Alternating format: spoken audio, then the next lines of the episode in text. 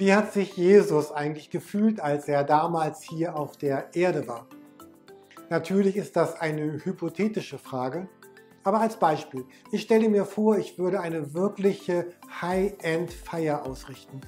Das beste Catering, die beste Location, die besten Getränke, die beste Musik, eine nicht nur gut, sondern eine wirklich sehr, sehr, sehr, sehr gut das Beste, was man sich vorstellen kann. Und dann kommen die, die Gäste, die, die Feier läuft und mittendrin würde jemand fragen, hm, wer ist eigentlich Jürgen Oppenheim? Dann wäre natürlich die richtige Antwort, das ist der, der diese Feier möglich macht. Der am Ende bezahlt, das ist der, der dich eingeladen hat und der sich wochenlang Gedanken gemacht hat, wie das hier ein wirklich guter Tag werden könnte. Aber da wären ja auch ganz andere Antworten möglich. Dass jemand sagt, hm, Jürgen Oppenheim kenne ich gar nicht. Oder ist das vielleicht der, der am Ende abwäscht oder der da hinten am Rand steht und nichts mit dem Fest zu tun hat? Oder du würdest sagen, hm, das ist der, der gar nicht meinen Lieblingschampagner eingekauft hat. Oder andere würden sagen, Jürgen Oppenheim weiß gar nicht, ob der wirklich existiert vielleicht nur eine Einbildung? Jesus ist ja der, der das Leben, dieses Fest hier auf der Erde erst wirklich möglich gemacht hat. Das Leben kommt durch ihn. Und in der Begebenheit, die wir uns heute in der Bibel anschauen, im Markus-Evangelium, da fragt Jesus jetzt, was sagen eigentlich die Leute? Wer bin ich? Was sagt man über mich?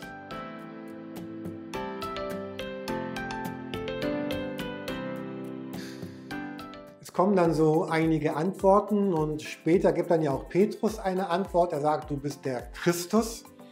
Und Christus ist nun kein Eigenname, sondern ein Titel, ein, ein Rang. Es bedeutet der Gesalbte. Er sagt, Jesus, du bist der, der Messias. Du bist dieser Nachkomme von David, der einmal kommen soll, um das jüdische Königreich wieder aufzurichten, um uns Befreiung zu bringen, um uns Erlösung zu bringen und ein ganz neues Königreich hier auf die Erde zu bringen.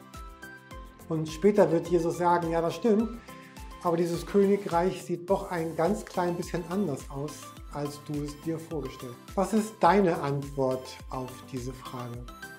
Wenn du dir vorstellst, Jesus würde hier so neben dir stehen und du würdest ihn angucken und er würde dich fragen, wer bin ich eigentlich für dich? Und was bedeutet ich für dich? Wer bin ich? Wir hatten vorgestern über die Macht der Worte gesprochen und das ist wieder so ein Augenblick, weil die Worte, die ich auf diese Frage antworte, haben die Macht, mein Leben zu prägen und mein Leben zu bestimmen. Die Worte werden nicht entscheiden, wer Jesus ist, aber sie werden entscheiden, was er für mein Leben bedeuten wird.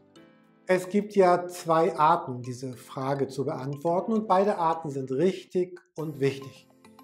Da ist zum einen die objektive Antwort, dass ich sage, Christus, du bist der Sohn Gottes, du bist der Herr der Welt, du bist der Bestimmer meines Lebens, du bist mein Freund, du bist mein Hirte, du bist mein Begleiter, du bist der gekreuzigte und der auferstandene Gott, der gekommen ist und der wiederkommen wird.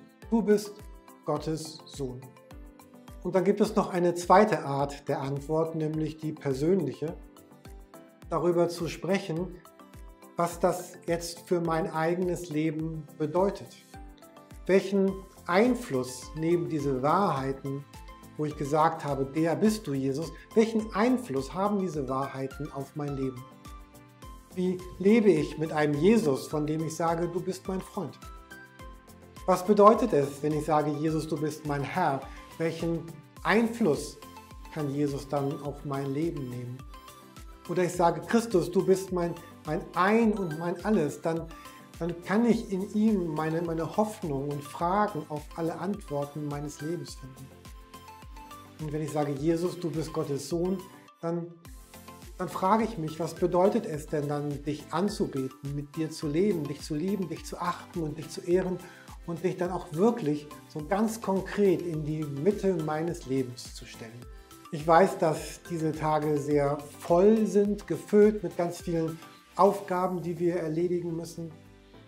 Aber vielleicht gelingt es dir trotzdem, dir diese zehn Minuten heute Zeit zu nehmen und dir vorzustellen, ich stehe hier neben Jesus und er fragt mich, ich rede mit ihm, ich spreche mit ihm über diese Frage, dass er mich fragt, wer, wer bin ich eigentlich in deinem Leben? Und wer darf ich in deinem Leben sein? Und wie darf das dein Leben prägen? Und ich bin mir ganz sicher, wenn wir dieses Gespräch führen, dann, dann ist dort ein, ein freundlicher Jesus, der mit mir unterwegs ist. Es ist keine Prüfung, wo es um richtig oder falsch geht oder wo Jesus irgendwelche Wahrheiten abfragt, sondern wo ein liebevoller, mir zugewandter Sohn Gottes mit mir darüber sprechen möchte, was das jetzt, wer er ist und was er getan hat, für mein Leben bedeutet.